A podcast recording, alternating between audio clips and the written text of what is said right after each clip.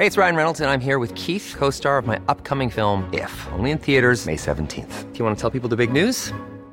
All right, I'll do. Sign up now and you'll get unlimited for $15 a month in six months of Paramount Plus Essential Plan on us. Mintmobile.com slash switch. Upfront payment of $45 equivalent to $15 per month. Unlimited over 40 gigabytes per month. Face lower speeds. Videos at 480p. Active Mint customers by 531.24 get six months of Paramount Plus Essential Plan. Auto renews after six months. Offer ends May 31st, 2024. Separate Paramount Plus registration required. Terms and conditions apply if rated PG. Heraldo Radio, la H se lee, se comparte, se ve y ahora también se escucha.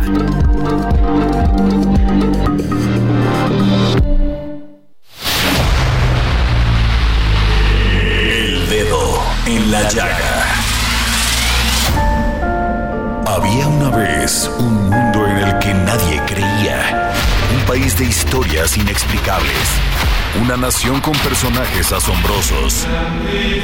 Santo Tomás tenía razón. Hay que ver para creer.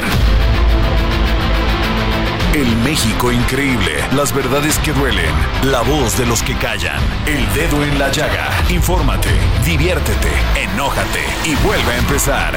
El Heraldo Radio presenta El Dedo en la Llaga con Adriana Delgado. Si usted es un adulto contemporáneo, ni siquiera tendría que decirle el título de esta canción, ¿no? Por supuesto, estamos hablando de The Logical Song, que es una canción de Supertramp. Usted se acordará seguramente este grupo eh, británico de rock progresivo que fue fundado allá por 1969 por el músico Rick Davis. Buen telón de fondo para poner esta tarde el dedo en la llaga. Muy buenas tardes, le saluda a su servidor Samuel Prieto, por supuesto a nombre de la titular de este espacio, Adriana Delgado, quien va a estar con nosotros dentro de unos pocos minutos. Pero antes de que eso suceda, pues pongamos el dedo en las primeras llagas de la tarde. Héctor Vieira, buenas tardes. El presidente Andrés Manuel López Obrador dijo que es difícil que vaya a la cumbre con sus homólogos Joe Biden, presidente de Estados Unidos, y el primer ministro de Canadá Justin Trudeau, programada para abril, pues consideró que ya no es momento debido a diversos factores y decisiones que se tomaron, en particular la de reactivar la visa a mexicanos que deseen ingresar al territorio canadiense. Ante la reactivación de las visas para mexicanos que viajan a Canadá, López Obrador descartó que existan problemas con el gobierno canadiense o con la población del país de la hoja de Maple. Acusó que las especulaciones se deben a la situación político-electoral que está en curso tanto en México como en Estados Unidos. El mandatario federal aprovechó el caso de un juez que liberó a un hombre acusado de abusar de su sobrina en el Estado de México para criticar al Poder Judicial. Dijo que esta es una actitud recurrente entre los jueces que dejan libres a presuntos criminales por cuestiones del debido proceso. A partir del 4 de marzo se implementará un servicio de vehículos eléctricos que trasladarán a los pasajeros de las terminales 4, 1, 2 y 3 del Aeropuerto Internacional de Cancún hacia la estación Cancún Aeropuerto del Tren Maya, de forma que se tenga mejor acceso a este transporte.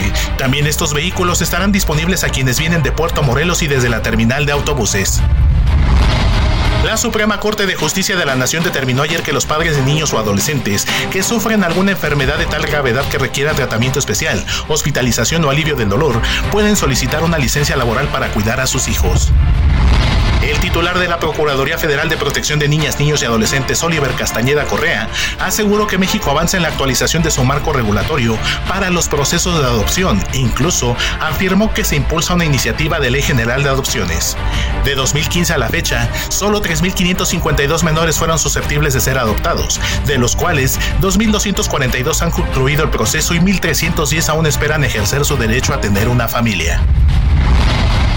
El Senado aprobó ayer cuatro reformas para que las mujeres divorciadas no tengan que esperar 300 días para volver a contraer matrimonio y aumenten las penas contra quienes abusen de menores de 15 años, así como de embarazadas, adultos mayores y discapacitados. A pesar de que México se vuelve cada vez más un país de destino y no solo de tránsito para miles de migrantes latinoamericanos, no existen mecanismos institucionales para propiciar su integración a la sociedad, lo que da pie al surgimiento de expresiones de xenofobia, desigualdad y estancia irregular, advirtió la investigadora Joana Navarrete Suárez. Por unanimidad, la Comisión de Trabajo y Previsión del Senado aprobó la reforma a la legislación laboral que incrementa de 15 a 30 días el pago de aguinaldo que anualmente reciben los trabajadores en México, derecho que no se había mejorado desde hace 54 años y está por debajo de lo que se retribuye en otras naciones de Latinoamérica Al analizar el informe de la Auditoría Superior de la Federación sobre la Cuenta Pública 2022, el titular de la Unidad de Evaluación y Control de la Cámara de Diputados, Ricardo Palma Rojas, señaló que hay una caída en los montos recuperados este año, ya que solo fueron 29.765 millones de pesos, cuando en 2021 la cifra ascendió a 89 mil millones de pesos. Pues vaya que hay llagas, ¿no? Querido Héctor, muchas gracias. Querida Adriana, muy buenas tardes. Hola Samuel, ¿cómo estás? Mucho gusto y gracias por estar en el dedo en la llaga. Oye, hace dos horas aproximadamente, eh, Claudia Sheinbaum, candidata de Morena a la presidencia de la República, presentó su equipo de campaña y hay muchísimas novedades, muchas que me dan gusto, como el caso de mi querida Ana María Lomelí, que va a ser enlace con el sector empresarial. Sorpresa, bueno, ni tanto, la de Marcelo Ebrard, que va a ser senador de la República, plurinominal, va en el lugar número 7, pero además va a ser enlace con organizaciones civiles y mexicanos en el exterior. César Yáñez, también coordinador de agenda y giras. Tú sabes que César Yáñez, después de este incidente de su boda, este, pues cinco años estuvo totalmente, bueno, no tan cercano de las decisiones de este gobierno de Andrés Manuel López Obrador y hay varias sorpresas y algunas que no, como Estela Damián, que va a ser coordinadora de la defensa del voto. Y le pedí a mi querida Ana María Lomelí, gran periodista, una mujer de una sola línea, un gran ser humano, muy trabajadora, muy profesional, que no, y compañera de nosotros aquí en TV Azteca, que me tomara la llamada para el dedo en la llaga. Por supuesto, ella está aquí. Eh, Anita, muy buenas tardes. Hola, ¿cómo estás, querido? Gracias. Adriana, qué gusto, muchísimas gracias. Contenta de platicar con ustedes. Oye, mi querida Anita, pues un giro total a tu carrera exitosa de como periodista, pero además, este, qué maravilla que estés cerca de la candidata Claudia Sheinbaum, porque tú eres garantía de decencia, de honestidad, de profesionalismo. Te agradezco mucho tus palabras, querida Adriana, mi querida jefa, eh, compañeras también, digo, en, en la barra de opinión en TV Azteca y también, por supuesto, en el Heraldo Radio. Este, tantas cosas que hemos compartido. Ahora te platico esta. Estoy muy contenta, muy emocionada, muy agradecida, por supuesto, con Claudia Sheinbaum por la confianza, por la oportunidad. Eh, y además, pues es eso, una oportunidad de acompañar a, a una mujer que, si las encuestas, hacemos caso a las encuestas de hoy, pues todo indica que será que sería la próxima presidenta de México, la primera mujer presidenta después de más de 200 años de historia, ¿no? es ponerle una A a la palabra presidenta y es eh, pues consolidar una lucha de nuestras ancestras, Adriana, de nuestras madres, nuestras abuelas, de nuestras hijas, nuestra propia lucha. Entonces, pues la verdad estoy muy contenta con esta oportunidad eh, y, y pues sí, es, es, es, es una vertiente en mi, en mi vida profesional muy importante este, pero bueno, soy una mujer de pasiones profundas y estoy eh, pues ahora con esta encomienda muy comprometida y emocionada. Anita, vas a hacer el enlace con la iniciativa privada, con los empresarios. Cuéntanos más de ello. Mira, fíjate, Adriana, que eh, desde hace, mira, esta bendita profesión eh, de ser periodistas, de ser reporteras, pues nos da la oportunidad de conocer a muchas personas, ¿no? Eh, a, personas de todos los ámbitos sociales y de muchas, eh, pues, de, muchas áreas, este, economistas, socialistas, o sea, lo que tú quieras, ¿no? Y entonces la conozco a ella desde hace mucho tiempo, este, y, y en distintas etapas de la carrera, pues platicamos y la entrevisté. Hace como tres años, pues empecé a, platicar con ella en relación a algunos temas relacionados con la comunicación y empezamos a entablar una, una relación. En agosto pasado me pide que la apoye con el tema de los empresarios como, como un enlace. Este, y pues bueno, hay muchísimas invitaciones de, de cámaras, de asociaciones, de por supuesto, todo lo que se puede eh, mover que tiene que ver con la economía, con la productividad de este país. Entonces, pues empezamos un poquito a ordenar, ¿no? Algunas cosas puede existir, como son, eh, pues, las, las reuniones anuales, ¿no? Bimestrales, las convenciones. En algunas ha podido asistir, en otras no. En otras hemos tratado de provocar que haya encuentros o a lo mejor reuniones, pues, de carácter privado en distintas partes de, de la República. Pero digo, el, mi misión y mi objetivo en este sentido, pues es realmente crear vínculos, ¿no? Eh, es muy importante, por supuesto, las y los empresarios importantísimos en todos sentidos. No podemos hacer nada ni los empresarios solos, ni el gobierno solo, ni la sociedad solos. Tiene que ser realmente un trabajo en equipo. Entonces, pues esa es, ese, es, ese es mi objetivo, ¿no? Hacer que las cosas sucedan, que estén los vínculos, este, que ella sepa que la están buscando, que los demás sepan que ella y ella ya dijo, me voy a reunir con, con todos y con todas. Podemos no estar de acuerdo siempre, pero de que vamos a estar en constante diálogo y buscando acuerdos y consensos, así será. Entonces, pues sobre esa línea vamos a trabajar, Adriana. Muy bien, Anita, pues este te veremos en las giras con la con la candidata de Morena, Claudia Sheinbaum. En algunas, fíjate que hay que operar, ¿no? A veces será importante acompañarla, a veces no. Este, porque sí hay que, hay que arrastrar el lápiz y hay que platicar con, con muchas personas y organizar muchas otras cosas. Entonces, eh, eh, exacto, en algunos, en algunos eh, momentos tendré oportunidad de acompañarla, pero de que estaremos trabajando de lleno en, en su campaña, pues así será. Pues Anita, muchas felicidades a todos aquellos que sabemos de tu profesionalismo y de tu de tu gran nivel como ser humano. Te auguramos mucho éxito. Gracias, Adriana. Hace unos días fui a tocar a tu puerta para que me, me dieras, como siempre, tus sabios consejos. Te agradezco muchísimo, Adriana. Tantas cosas, tantas cosas que ya tendremos oportunidad de platicar y por supuesto esta charla con, con tu audiencia que es, que es bueno, que es tanta y tan querida. Muchísimas gracias, Adriana. Adiós, amiguito. Hasta luego. Gracias, eh, gracias, Ana María. Pues, ¿cómo ves, este Samuel Prieto? Oye, qué súper interesante, un gran trabajo que seguramente va a hacer Anita Lomelí ahí eh, en esta coordinación. Eh, particularmente, hay que apuntar que pues las relaciones entre la Administración Pública Federal actual y los empresarios no ha sido pues nada tersa, ¿no? Así es de que el trabajo de ella de conciliar, de encontrar puntos de encuentro, de encontrar puntos de convergencia, pues va a ser bastante más que estratégico, lo cual pues es bastante aplaudible, ¿no? Claro que sí, además pues este un gran yo siempre digo gran fichaje porque lo primero que tiene que tener alguien que va a colaborar contigo en una campaña o en algún proyecto es que le tengas confianza, que sea una persona intachable y que genere y que genere sobre todo pues estos enlaces porque Ana María Lomelí es una persona que conoce todo el mundo que conoce a todo el mundo, que sabe de su trabajo, de su profesionalismo. Así que muy bien, muy bien por Claudia Chainbaum.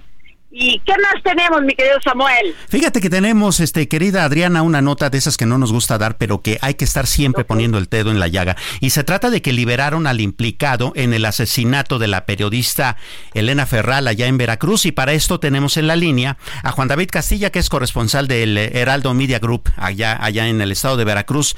Juan David, aquí está Adriana Delgado. ¿Cómo estás? Muy buenas tardes. Hola, ¿qué tal? Muy buenas tardes. ¿Qué tal, Adriana? Muy buenas tardes, los saludo con mucho gusto. Sí, pude platicar, fíjense, con María Fernanda de Luna Ferral. Ella es hija de la periodista asesinada María Elena Ferral y nos denunciaba precisamente esto lamentable, la liberación de uno de los presuntos implicados en el crimen de su madre, debido a que un juez le otorgó un amparo. Eh, recordar que esta comunicadora fue pues lamentablemente asesinada a balazos el 30 de marzo de 2020 en el municipio de Papantla, en la zona norte de la entidad. Sujetos a bordo de una motocicleta la interceptaron y atacaron de manera pues demasiado grotesca. Eh, lamentablemente pues no ha habido justicia como tal en el caso, ha habido varios detenidos pero no todos han sido sentenciados, cuatro de ellos sí recibieron una sentencia de 30 eh, años de cárcel por el delito de homicidio doloso calificado, pero sin embargo hay todavía algunos que están obteniendo la libertad debido a que han eh, obtenido el amparo de la justicia federal. Y es por eso que el día de ayer María Fernanda protestó afuera del Palacio de Gobierno en la ciudad de Jalapa, la capital, exigiendo que haya justicia por este caso donde pues su madre fue brutalmente asesinada, Adriana. Así es, qué terrible, porque seguimos todos los días teniendo estos crueles este asesinatos contra quienes ejercemos esta labor del periodismo, Samuel. Eh, sí, por supuesto. Eh, hay que poner y no quitar el dedo de, eh, en la llaga en ese sentido. Llevan, llevamos 164, 163 si no recuerdo, si no recuerdo mal, periodistas que han muerto en el ejercicio de su función durante lo que va de esta administración y eso es un número inaceptable, más aún porque ni siquiera somos un país que estemos en un conflicto armado con alguna otra nación o, o por el estilo, ¿no? Lo cual nos convierte, por supuesto, en la nación más peligrosa para ejercer nuestro oficio y lleva muchos años siendo así. Pero no pasa nada, Samuel. Fíjate que en este caso también quiero, sin, sin excusar al, al Poder Judicial, muchas veces estos, estos delincuentes quedan libres porque las fiscalías de los estados no este no arman una carpeta que genere que estos este delincuentes pues vayan directamente a prisión. Sí, por supuesto. La carpeta de investigación.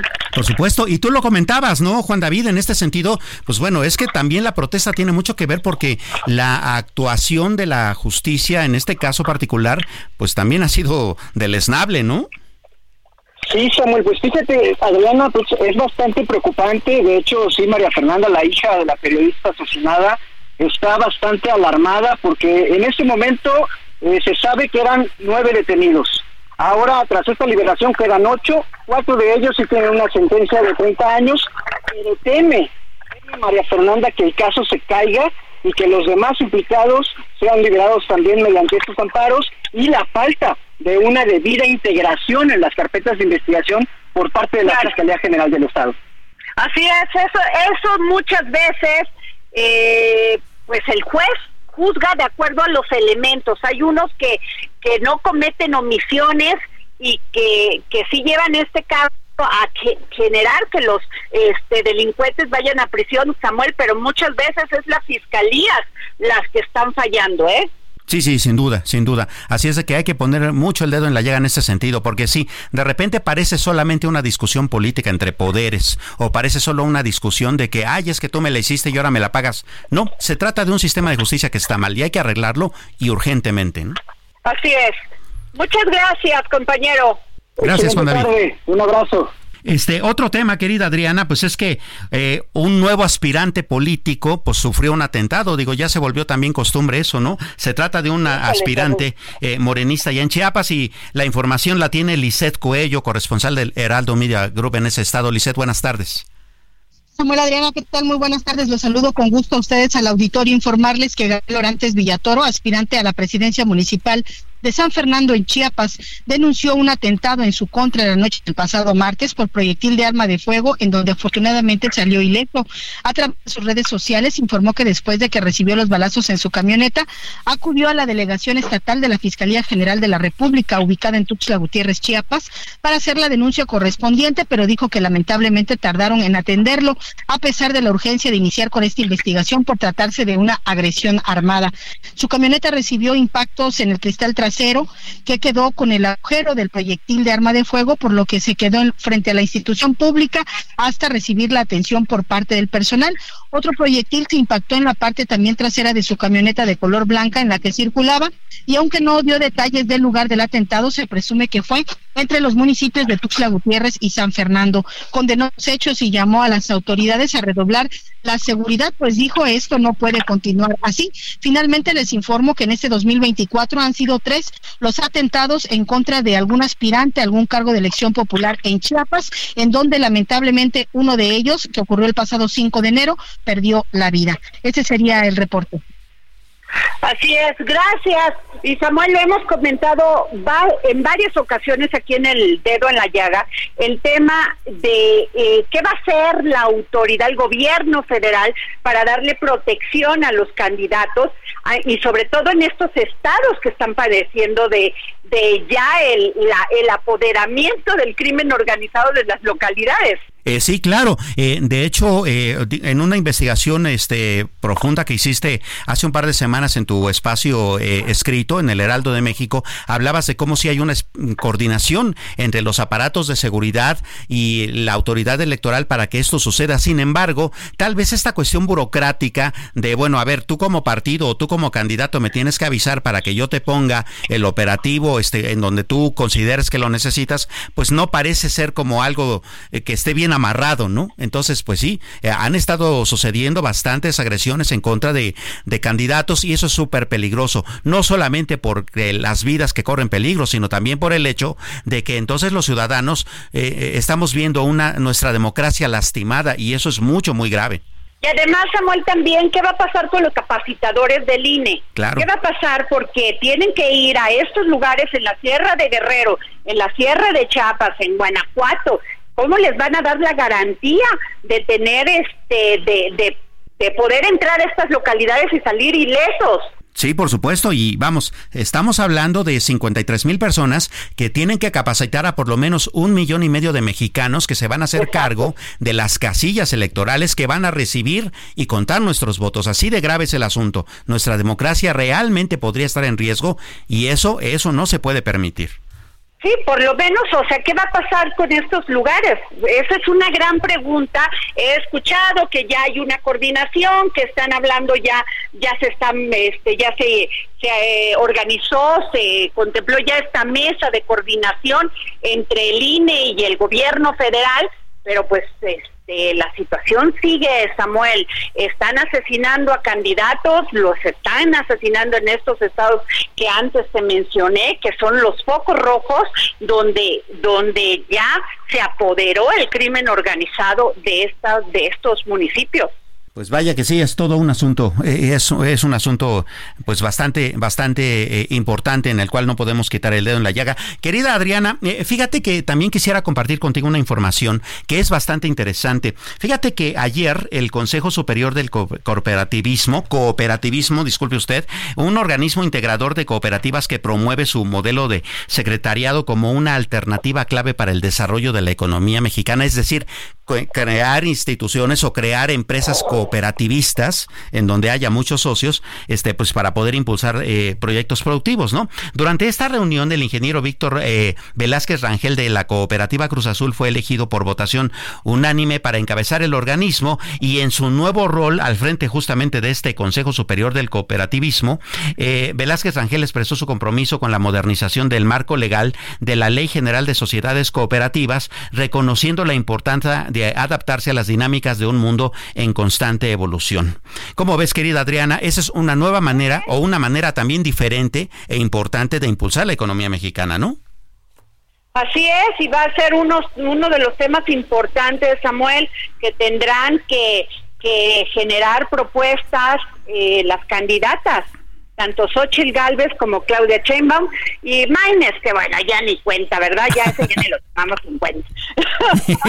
sí, por supuesto, pero fíjate que tienes mucha razón porque eh, de repente también vemos el asistencialismo como el solo el dame, como solo el hay que ayudar a la persona que no tiene dándole dinero y no, estos mecanismos de cooperativismo pueden hacer, por ejemplo, que toda esa asistencia social más bien se vuelque en eh, proyectos productivos que hagan que la gente por sí misma emprenda buenos negocios y saque adelante sus comunidades, ¿no? Claro, eso es la, eso es una manera de decir que les das, los enseñas a pescar. Exacto, en vez de darles el pez. ¿no? De decirle, de darles el pez ya puesto en la mano, los enseñas a pescar y se genera muchísimos sentimientos alrededor de esto, Samuel, como es eh, la dignidad del ser humano. La verdad, o sea, yo no creo que regalando cosas al más al por mayor generes que este país genere productividad. ¿eh? Claro. Eh, querida Adriana, tu mayor enemiga, la conoces muy bien, es, es, eh, es convive diario contigo, que es la guillotina. Ya viene en camino, pero eh, después del corte regresamos. A Adriana Delgado en su cuenta de Twitter arroba Adri Delgado Ruiz. Además, te invitamos a enviar tus opiniones y comentarios en texto o por mensaje de audio a través de WhatsApp al 55 2544 3334. Y si quieres escuchar El Dedo en la Llaga de El Heraldo Radio, en cualquier momento y donde quiera que te encuentres, descarga el podcast disponible en Spotify y iTunes.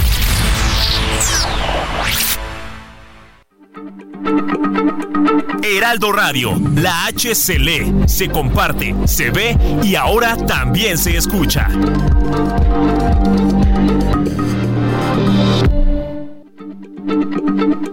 Heraldo Radio, la H se lee, se comparte, se ve y ahora también se escucha.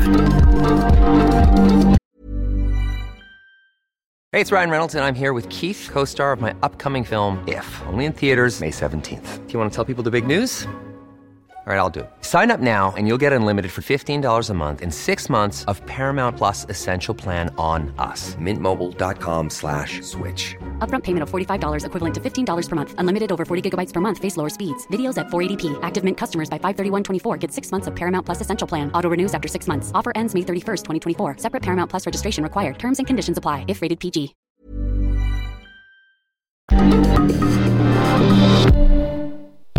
Sigue a Adriana Delgado en su cuenta de Twitter en arroba Adri Delgado Ruiz. Y envíanos tus comentarios vía WhatsApp al 55 25 44 33 34 o 55 25 02 21 04.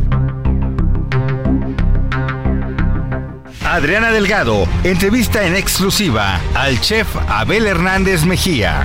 El primer negocio es a veces muy frustrante lo que usted dice, tantas trabas para poderlo abrir. Y es lo que sigue pasando, el tema burocrático, el tema de que le quita a los emprendedores, a los empresarios, las ganas de abrir un negocio. Sí, también eso se prende, porque es que, que vivimos en un país complicado para el tema de los emprendedores los procesos y, temas burocráticos para poder eh, abrir en una propiedad un centro de consumo este, o un restaurante es complicadísimo y además hay 30 mil eh, procesos que hay que hacer, licencias y permisos que hay que obtener, cuando pues realmente se podría simplificar mucho y hacer un organismo que los autorice y avale a todos. Jueves, 10.30 de la noche, El Dedo en la Llaga, Televisión. Pues no se pierda esta eh, muy interesante entrevista con este gran chef Abel Hernández. Y sí, ¿eh? o sea, poner un restaurante no es cualquier cosa. Mantenerlo a flote tampoco. Es más, hay restaurantes con estrella Michelin que han cerrado, ¿eh? O sea, de repente el menú no lo es todo. Entonces hay que tomar en cuenta eso. Así es de que seguramente esta entrevista es muy ilustrativa desde muchos puntos de vista. No se la pierda, es hoy justamente a las, este, a las 10.30 de la noche en el canal 8 del Valle de México, Heraldo Televisión. Búsquelo también en su sistema de televisión de paga. Seguramente es un tema que le va a ser de bastante interés. Bueno, vamos a lo que sigue entonces. Más llagas con Héctor Viera.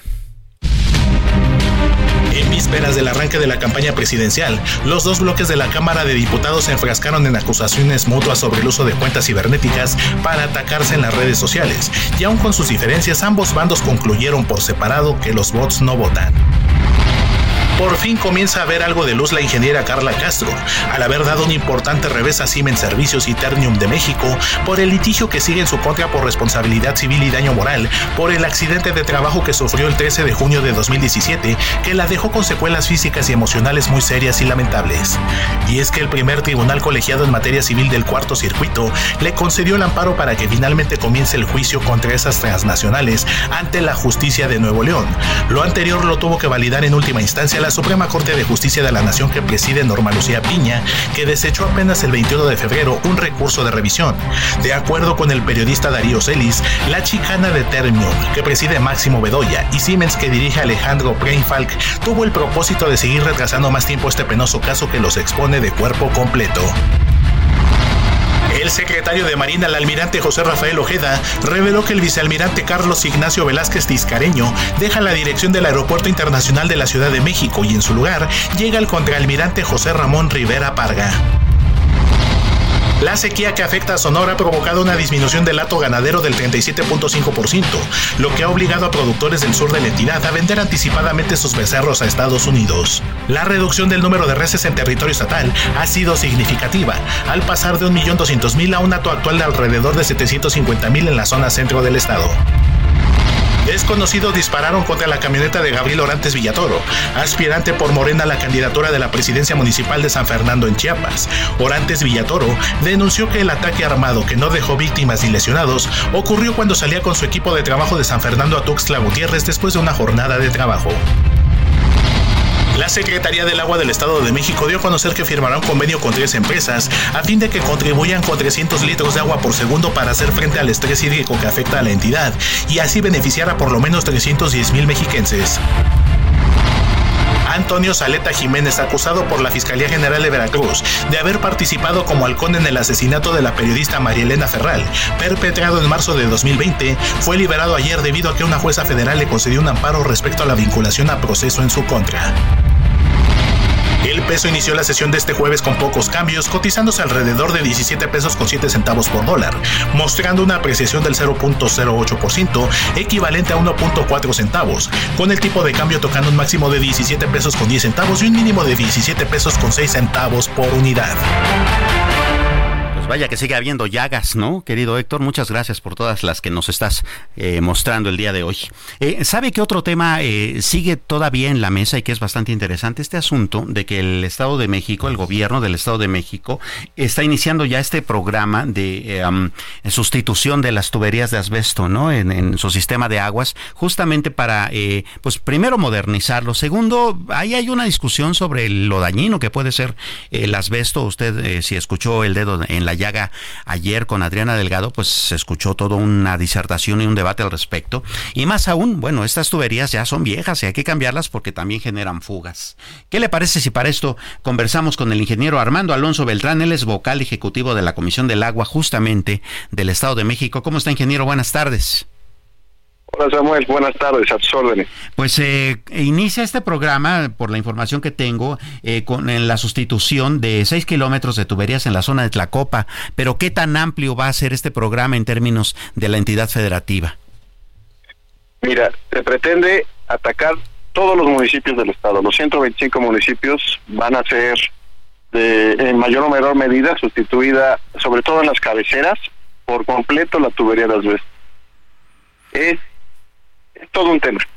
Es muy antigua, tiene entre 50 y 70 años, es más o menos el promedio, en algunos lados hasta 40 años. Pero eh, yo, estoy de acuerdo contigo, ese tema de la salud eh, es todavía debatible, pero el tema de las fugas es contundente.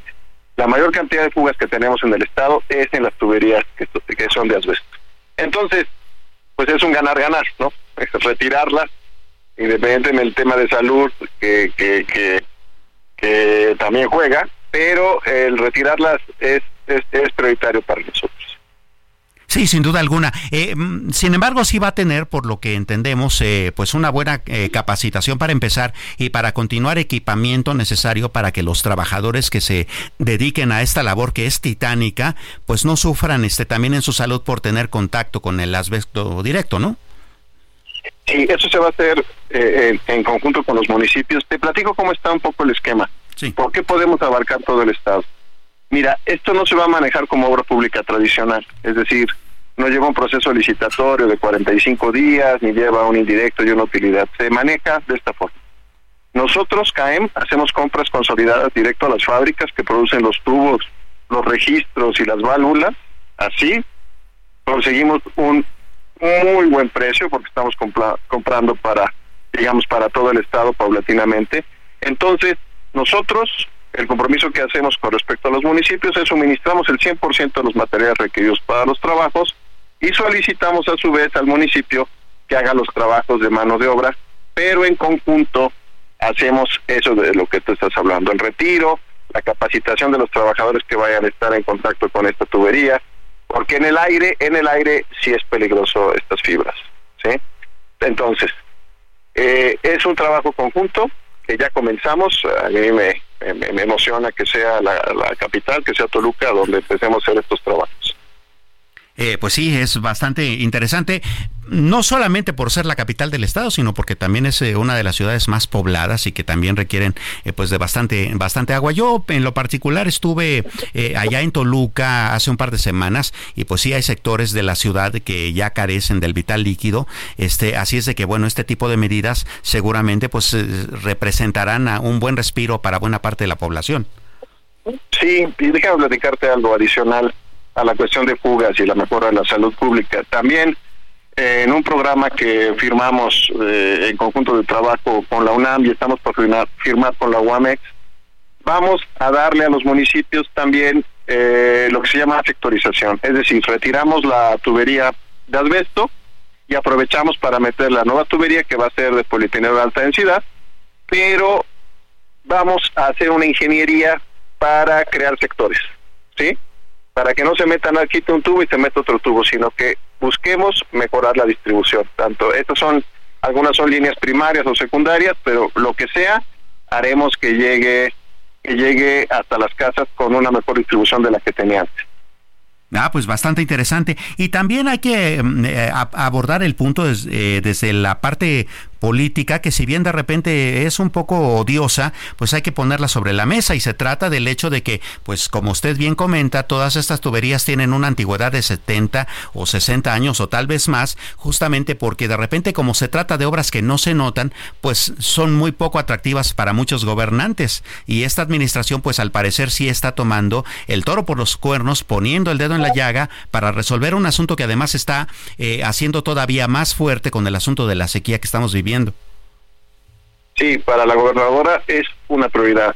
Eh, ella fue la que nos pidió que se tomaran medidas alrededor de este, de este problema, eh, enfocados en las fugas, pero coincidió con el material y con la cuestión de la salud pública y estamos aprovechando, como he comentado, para hacer una distribución. Quisiera mencionarte que eh, se va a manejar por etapas. La primera etapa contempla 13 municipios, la mayoría son los municipios afectados por Cuchamala, por evidentes razones. Y si quieres te los menciono rapidísimo. Por favor. Toluca, Metepec, Atenco, Lerma, Ecatepec, Tlanepantla, Atizapán de Zaragoza, Acolman, Huacalco, Cotitlán Izcalli, Nicolás Romero, y, eh, también vamos a hacerlo en Chimalhuacán y en Tultitlán. Ah, pues vaya, que son municipios importantes, incluso empezando por la densidad poblacional. Pues ingeniero Armando Alonso Beltrán, vocal ejecutivo de la Comisión del Agua del Estado de México, muchísimas gracias por explicarnos más a detalle este asunto aquí en el auditorio de Dedo en la Llaga. Gracias a ti, Samuel, por la oportunidad de compartir con los mexiquenses las soluciones que se están dando en, términos de, del agua. Con ¿Eh? mucho gusto. Buena tarde. Hasta luego, buenas tardes. Pues en pues eh, en esas en esas andamos en, lo que tiene que ver también con cómo resolver el asunto del agua, ¿no? Porque pues vamos, si es un asunto pues que, que, tiene que tiene muchas vertientes y actualmente pues bueno nos está pegando a muchos mexicanos de muchas maneras no eh, como le comentaba hace un momento al funcionario a mí me tocó estar hace un par de semanas allá en Toluca y pues sí hay colonias en el centro que pues tienen que eh, abastecerse eh, como se va pudiendo con pipas de agua potable que no siempre llegan no y pues vamos eso es bastante complicado bastante complicado particularmente porque más allá de que se trate de una clase social u otra de una ciudad de una zona urbana o de una zona rural, pues vamos, el agua es algo que a todos los mexicanos, a todos los seres humanos, pues nos es indispensable, ¿no? Oiga, hablemos un poquito de economía. Hablemos un poquito de economía, así, disculpe usted la distracción. Eh, hay un par de cositas que me gustaría eh, eh, poner sobre la mesa. Una de ellas, ¿recuerda usted que el Bitcoin pues bajó muchísimo de precio, ¿no? bajó bastante. después de la pandemia, pues como que todos los inversionistas empezaron a ir hacia los instrumentos de renta fija, hacia los bonos, pues porque empezaron a dar muy buenas retornos de inversión, considerando que pues los gobiernos tenían que financiarse y recuperar de las crisis, etcétera. Eh, las tasas de interés de los bancos centrales en el mundo empezaron a crecer. Aquí mismo, si usted eh, invierte, por ejemplo, en CETES, pues todavía la tasa de interés anda por ahí del 11%, lo cual es bastante atractivo, considerando que la inflación acumulada pues anda por ahí del 4 o 5%. Pues entonces así las cosas. Y, sin embargo, eh, bueno, ya empiezan a recuperarse otros mercados como el Bitcoin, que en lo que va del año ha crecido 42%. Anda por ahí de los 63 mil dólares, que es un poquito más de un millón de pesos. Tómelo en cuenta porque puede ser también una inversión interesante. Vamos eh, a, otro asunto. Fíjese usted que ya tenemos en la línea a la ministra Lenia Batres, ministra de la Suprema Corte de, la Justicia, de Justicia de la Nación, y queremos eh, conversar con ella porque, pues bueno, resulta que las madres y padres eh, de hijos con enfermedades graves, más allá del cáncer, que eso sí ya estaba en la ley, pues van a poder tener licencias este, laborales para poder atender a sus hijos noticia que es bastante buena. Eh, ministra, ¿cómo está? Muy buenas tardes. Muy buenas tardes, aquí a sus órdenes. Eh, pues bueno, eh, cuéntenos por favor cómo es que se, dio esta discusión y esta resolución en la Suprema Corte, porque entendemos que pues las madres y padres de hijos con cáncer, por ejemplo, sí ya podían tener estas licencias laborales para atender a los hijos, pero con otras enfermedades como por ejemplo las atrofias musculares y demás, no. Exactamente. Fíjese que el día de ayer en la segunda sala de esta Suprema Corte justamente debatimos un proyecto para eh, para cuestionar porque teníamos un juicio de amparo en revisión y una persona afectada que era eh, era padre de un pequeño con atrofia tipo 1 eh, interpuso justamente el juicio para que se le aplicara también a, a, a, él y a su esposa, se les aplicara, se les pudiera aplicar la protección que actualmente prevé la ley Seguro Social en su artículo 140 bis para los padres de niños con cáncer, eh, exclusivamente, efectivamente. Eh, en el caso de la ley del de, Instituto de Seguridad y Servicios Sociales para los Trabajadores del Estado, la ley del ISTE, también prevé justamente la misma norma con esa misma limitación. Eh, permite a los padres de niños con cáncer tener una licencia especial. Esta, esta es una licencia que se puede otorgar eh, por ambos institutos de seguridad social por 28 días en un este en un término de tres años hasta por 364 días eh, y entonces hay una parte pues que es restrictiva que es esta que se refiere solamente a, la, al beneficio a padres con niños con cáncer.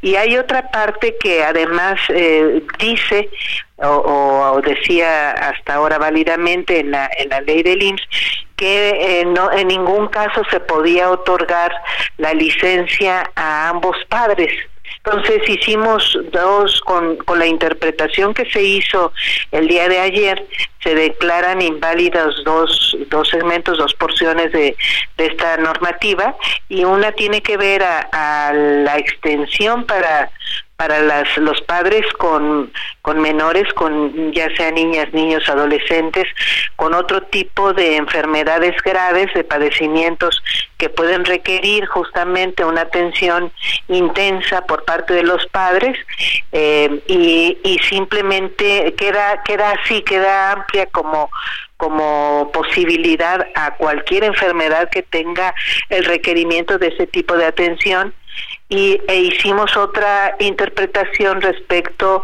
de que no se puede otorgar la licencia a ambos padres eh, poniendo simplemente como límite no se puede otorgar la licencia a ambos padres de manera simultánea eh, lo cual ayuda a que no se interprete que solamente uno de los padres tiene responsabilidad eh, para el cuidado del de, hijo o hija enferma eh, y cualquiera de los dos padres y más bien en la propia interpretación, en el texto que argumenta esta resolución, pues se recomienda más bien que sea una atención equitativa que alterne las licencias por 28 días entre el padre y la madre para que se distribuya la atención entre para para el hijo o para la, la hija enferma. Y esto va a ayudar a su vez a que se duplique la posibilidad del tiempo de atención. Entonces eh, creo que es es una interpretación absolutamente benéfica para padres que se encuentran en esta circunstancia que requieran justamente estar pidiendo permisos, en este caso pues serán licencias con goce de sueldo para la atención de sus de sus hijos o hijas enfermas. Por supuesto, eh, estamos hablando de licencias que eh, pues son ah, para empezar humanas, ¿no? Se trata de, humanidad, de un principio de humanidad y estamos eh, seguros de que tanto los empresarios como los patrones, como el mismo sector público, pues estarán de acuerdo justamente en que pues es parte de la responsabilidad social patronal, pues también ser humanos en, en, este sentido. Y por otra parte, este, este asunto muy puntual que usted nos explica con respecto a que esta licencia bien puede ser alternada entre padre y madre o bien simultánea en caso necesario. Ese es un punto que pues suena muy interesante sobre todo para los momentos de mayor crisis de salud de los hijos. Sí, exactamente.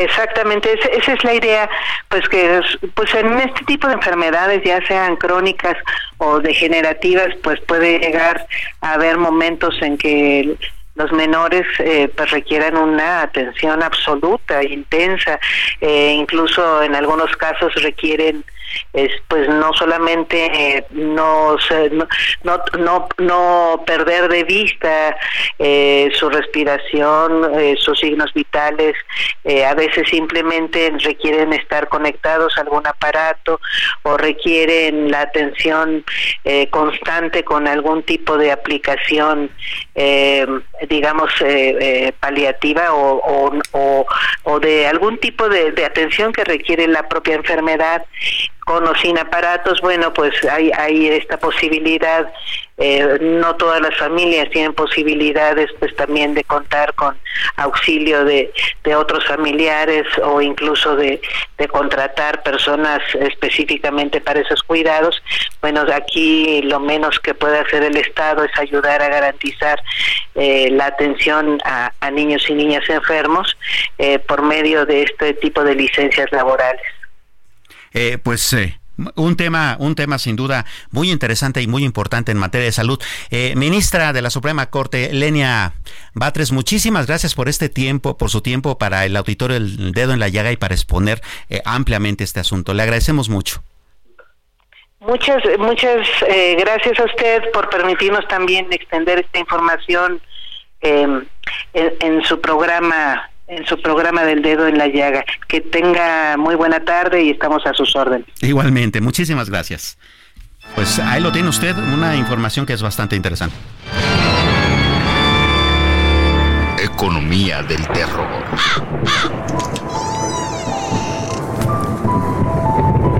Oiga, este, está interesante, ¿no? Está interesante el asunto. Eh, ¿Sabe qué está de terror en, cuanto a la economía? El asunto de la inteligencia artificial está causando bastante ruido y está causando bastante ruido por varias cuestiones. Primero, fíjese que hay una encuesta que me gustaría comentar con usted eh, con respecto a qué piensan particularmente los profesionistas mexicanos, con respecto a si ellos se podrían ver desplazados por la inteligencia artificial. Y esta encuesta eh, eh, resulta en que el 82% de, de las personas que desempeñan una profesión eh, que estudiaron en la universidad o en una escuela técnica consideran que tarde o temprano la inteligencia artificial los va a alcanzar de tal manera de que tal vez pierdan su empleo. ¿Qué tan cierto es esto? Bueno, pues eh, digo, eh, si usted se mete a Internet y se pone a preguntarle a Google o a la misma inteligencia artificial, oye, ¿qué profesiones consideras tú que van a desaparecer? Pues te dicen que eh, los contadores, que los abogados, que los periodistas, incluso, yo estoy muy en desacuerdo con eso, pero ese es un tema aparte que si quiere después discutimos con amplitud. Pero bueno, no todas las profesiones están tan en peligro y no todas las profesiones por el simple hecho de que tengan muchas funciones ahora en la informática y en la inteligencia artificial quiere decir que vayan a desaparecer, sino que hay que aprender a convivir con ellas. Fíjese usted que hay un estudio del Fondo Monetario Internacional que documenta un poco este, este tipo de asuntos. Eh, este estudio del Fondo Monetario Internacional dice que aproximadamente el 40% de los empleos en el planeta pueden ser sustituidos en el corto o mediano plazo por una máquina de inteligencia artificial y que entonces esos trabajadores se quedarían sin empleo. ¿Es parejo en el planeta? Resulta que no. Eh, en los países más desarrollados, en donde hay más tecnología, en donde los gobiernos son digitales, etcétera, bueno, el 60% de los empleos podrían estar en peligro. Mientras que en los países pues, más pobres, que no tienen tanta tecnología, que todavía son más artesanales en sus procedimientos, pues entonces los empleos en peligro van entre el 26 y el 40%. ¿En qué lugar pone usted a México, bueno, pues ahí está la interpretación, ¿no? Pero bueno, así están las cuestiones. Algo que sí es muy importante destacar de este estudio es justamente el hecho de que, pues no, no se trata de la inteligencia artificial o usted, se trata de la inteligencia artificial y usted. Si usted se capacita y em, aprende a utilizar la inteligencia artificial, pues seguramente va a encontrar maneras eh, de hacer todavía más eficiente su labor como profesionista. ¿Qué tan difícil es este eh, capacitarse al respecto? La misma computadora se lo dice, ¿no? Pues bueno, así las cosas en este sentido. Entonces, que no haya tanto terror, las cosas no están tan negras como parece. Y con esta reflexión le, dejo eh, a usted puesto por ahora el dedo en la llaga en los asuntos periodísticos del día. A nombre de Adriana Delgado, yo soy Samuel Prieto. Le agradezco su atención. Que tenga usted muy buena tarde y muy buen provecho. El Heraldo Radio presentó El Dedo en la Llaga con Adriana Delgado.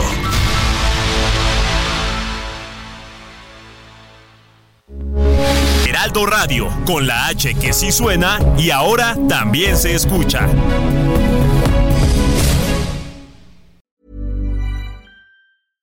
Imagine the softest sheets you've ever felt. Now imagine them getting even softer over time. That's what you'll feel with Bowl and Branch's organic cotton sheets. In a recent customer survey, 96% replied that Bowl and Branch sheets get softer with every wash. Start getting your best night's sleep in these sheets that get softer and softer for years to come. Try their sheets with a 30-night guarantee. Plus, get 15% off your first order at bowlandbranch.com. Code BUTTERY. Exclusions apply. See site for details.